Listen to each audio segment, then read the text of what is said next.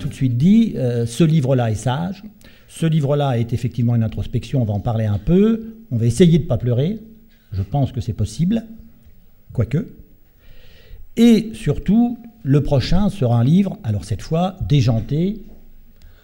Je ne sais pas, euh, mais c'est vrai que hum, j'ai toujours alterné, à vrai dire, des livres euh, plus mélancoliques et des, et des textes euh, sarcastiques et, violents depuis que j'ai commencé à écrire il y a une vingtaine d'années. Hmm. J'ai publié, c'est pas la première fois que je publie un hmm. livre un petit peu euh, comment dire, sur le ton de l'amertume. Euh, L'amour dure trois ans après mon divorce était un, livre aussi, euh, comment dire, tendrement ému mm. et, déçu par le désamour. Windows on the World est un livre complètement tragique. Mm. et puis, par ailleurs, j'aime bien aussi euh, sauter à pieds joints sur des batteries, comme tout à l'heure. Et je pense que littérairement, ça se traduit par des, romans comme L'égoïste romantique ou Au secours pardon, hmm. euh, qui sont. encore que Au secours pardon est assez crépusculaire euh, et annonce déjà un roman français, à mon avis. Mais c'est amusant le contraste, voyez, qui a lieu en ce moment entre Les Improbables et nous. Et je pense que c'est exactement hmm. ce que j'ai fait tout au long de ma carrière. C'est j'ai tellement peur de m'emmerder dans la vie mm. que je, j'adore les contrastes. Et euh, au sein même d'un roman français, d'ailleurs, il, n'y a que ça. Il y a des contrastes entre des scènes de claustrophobie et d'enfermement très sombres, euh, avec un personnage qui est, qui est en garde à vue et, qui décrit euh, la vétusté de sa cellule et, du dépôt à Paris. Et puis juste après, le chapitre suivant, des, des paragraphes paradisiaque, féerique, sur une enfance oubliée. Je pense que je suis un malade du contraste. J'adore ça. Dès le départ, et moi, ça m'a, je vais te dire, ça m'a fait une peine terrible parce que je me suis immédiatement, au début, mis à ta place. Tu dis comment deux garçons, ton frère Charles qu'on a reçu ici et toi, comment ont-ils pu avoir deux vies aussi opposées, même si pour moi elles sont pas si opposées, mais comment ont-elles pu avoir ces deux vies-là? Un sens aussi différent. Et ce qui est extraordinaire, c'est qu'en fait, au moment où tu es en garde à vue, quasi au même instant, pratiquement à 150 mètres à vol d'oiseau, tu as ton frère, qui est alors lui, pas ton contraire, hein, qui est en train de recevoir la Légion d'honneur. Pas en même temps, mais quasiment. Et qu'est-ce qui s'est passé dans ta tête quand tu t'es dit, à ce moment-là, moi je suis là, dans un lieu absolument sordide dont tu vas parler, et mon frère, lui, c'est exactement l'inverse. On en reparlera, mais Qu'est-ce qui a pu se passer dans ta tête à ce moment-là? Euh, Je crois que j'aurais préféré que ce soit l'inverse. Et en fait, euh, il me semble que la, euh, la psychanalyse donne un rôle très important aux parents et c'est tout à fait justifié. Je, ne conteste pas hein, l'importance de la mère et du père, mais on sous-estime l'importance du frère et des, sœurs. Il me semble que la, l'amour fraternel, cette espèce de rivalité et en même temps de fascination qu'il peut y avoir entre deux frangins.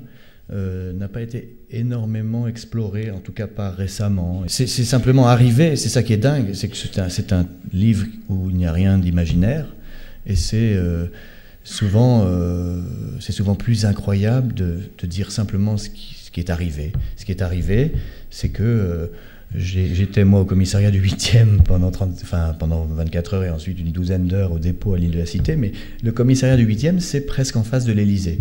Et euh, au palais de l'Élysée, dans la salle des fêtes, mon frère a reçu la Légion d'honneur quelques jours après. Donc j'ai dû traverser la rue en fait, pour aller euh, chez le président de la République. Euh. et ça me paraît tellement dingue que, évidemment, ça m'a inspiré la première phrase du livre.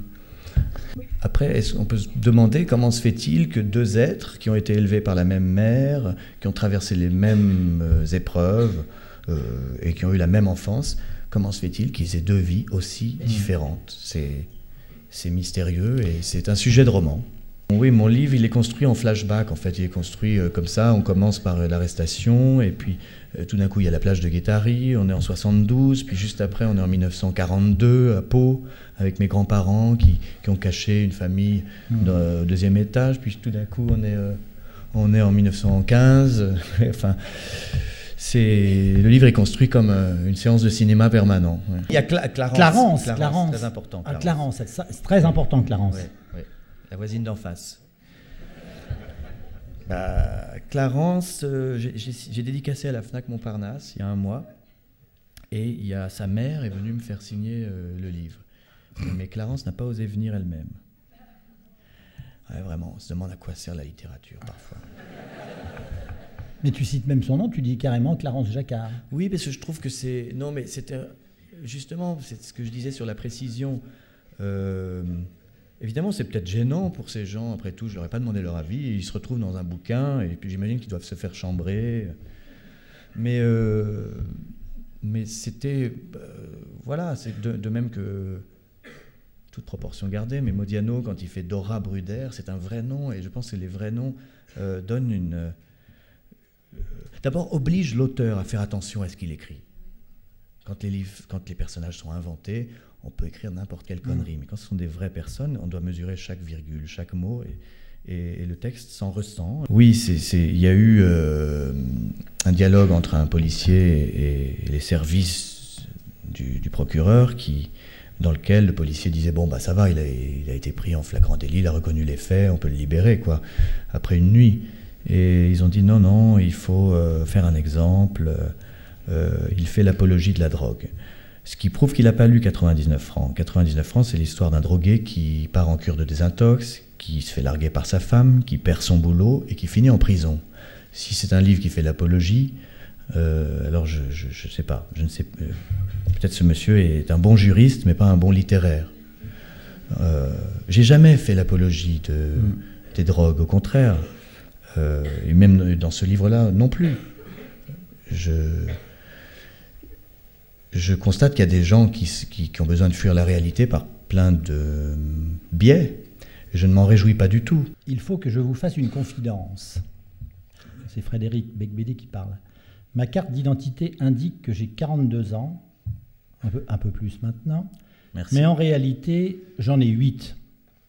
Vous comprenez, il faut me laisser sortir car la loi interdit de placer les enfants de 8 ans en garde à vue. Ça m'a, fait chialer, moi, ça. Je ne suis pas aussi âgé que le prétendent mes papiers. Ma vie m'aurait-elle échappé Je ne l'ai pas vu passer. Je n'ai aucune maturité. Je suis puéril, influençable, inefficace, inconséquent, naïf, un nouveau-né. Et l'on m'explique que je suis un adulte qui doit prendre ses responsabilités. Attendez, il y a erreur sur la personne quelqu'un va dissiper ce malentendu. Oui, euh, vous avez devant vous un petit garçonnet. Et euh, bah, je ne vais pas parler de moi, mais euh, parlons un peu de Michael Jackson. Michael Jackson a été adulte trop tôt. À 8 ans, il, était déjà, il vivait comme un adulte, comme une rockstar, comme disait mademoiselle. Et puis ensuite, toute sa vie, il a essayé d'être un enfant, de s'entourer d'enfants, de rester un enfant. Et il est mort de ça.